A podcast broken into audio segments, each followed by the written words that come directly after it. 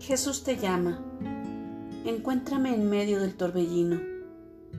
A veces las circunstancias se mueven alrededor de la gente como remolinos y lo hacen tan velozmente que llegan a marear.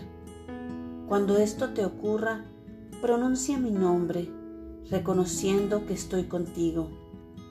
Sin dejar de ocuparte en lo que estás haciendo, encontrarás fuerza y paz al orar en mí. Después, cuando las cosas hayan seguido su curso, podrás hablar conmigo más intensamente.